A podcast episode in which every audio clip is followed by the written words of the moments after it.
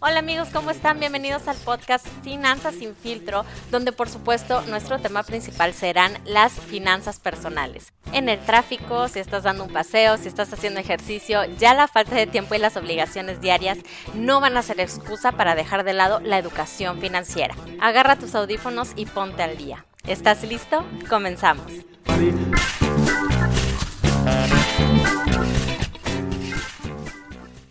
Hola, ¿qué tal? ¿Cómo están? Me da muchísimo gusto poder saludarlos y poder comenzar el sexto episodio ya de Finanzas sin filtro.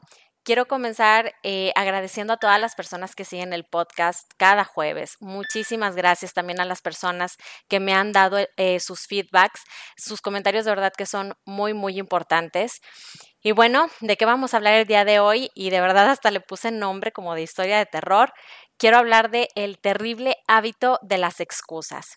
Yo sé que muchos se van a identificar perfecto con este tema eh, y que se van a querer quitar eh, los audífonos, ya no me van a querer escuchar, pero por favor no lo hagan.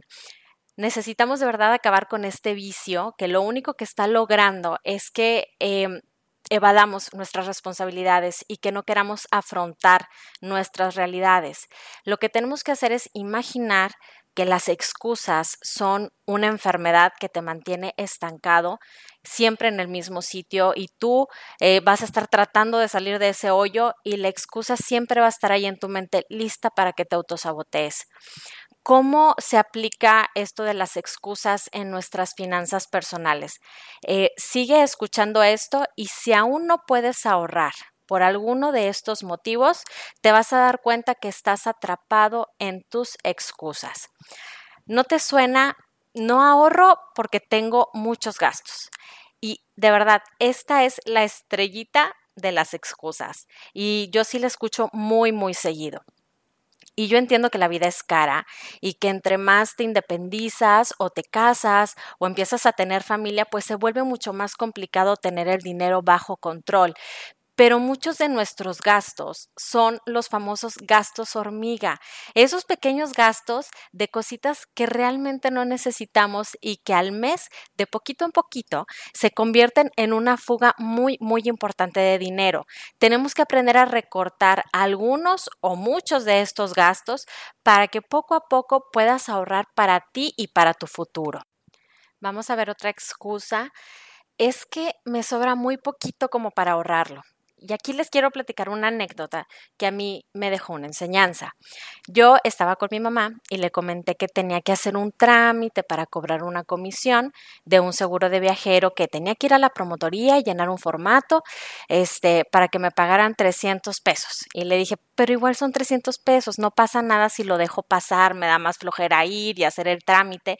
Y en ese momento mi mamá enseguida me dijo, señorita, usted nunca ningune el dinero, y de verdad que me cayó el 20 rapidísimo porque aunque yo esté muy involucrada con el tema de las finanzas personales, soy humana y la mente siempre va a tratar de arrastrarme a mis viejos hábitos. Pero en ese momento le dije a mi mamá, tienes toda la razón, no puedo despreciar así como así 300 pesos que de verdad, ya pensándolo bien, son muy, muy valiosos. Entonces, volviendo a esta excusa, no importa la cantidad, la cantidad que tú puedas destinar al ahorro, lo importante es que empieces a hacerlo y que lo hagas con constancia para que en el tiempo puedas ver el resultado de ese hábito. Vamos a revisar una más. Una excusa más sería, yo ahorraría si ganara más. Y cuando ganas más, ¿qué haces?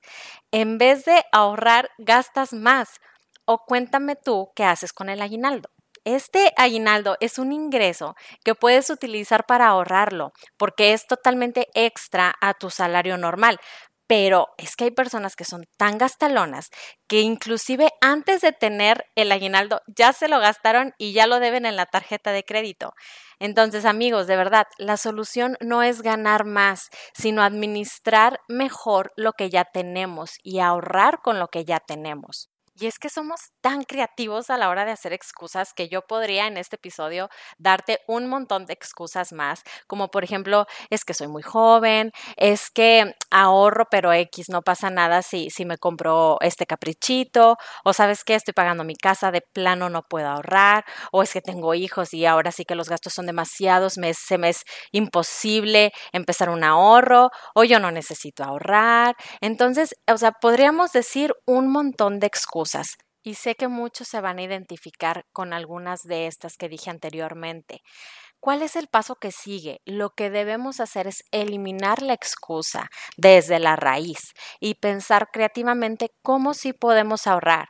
Ya sabes que tener un fondo de emergencias es importante. No se diga que tengas un ahorro para tu vejez. No se diga si tienes hijos que ahorres para sus universidades.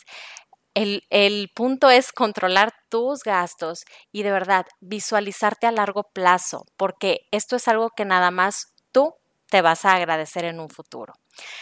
Yo doy por terminado ya este episodio, espero que les haya gustado, espero que los haya hecho reflexionar y les recuerdo que pueden seguirme en redes sociales, en Facebook, Instagram como Genius Seguros. Me puedes dejar también tus comentarios en www.geniusseguros.com slash blog y les pido por favor que compartan este episodio a más personas, ayúdenme a difundir la cultura del ahorro y de la prevención.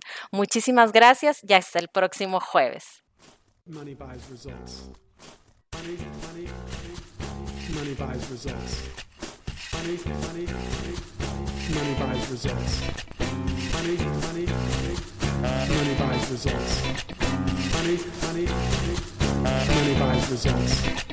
Money, money, money, money, money, money, money, money, money, money, money, money, money, money, money.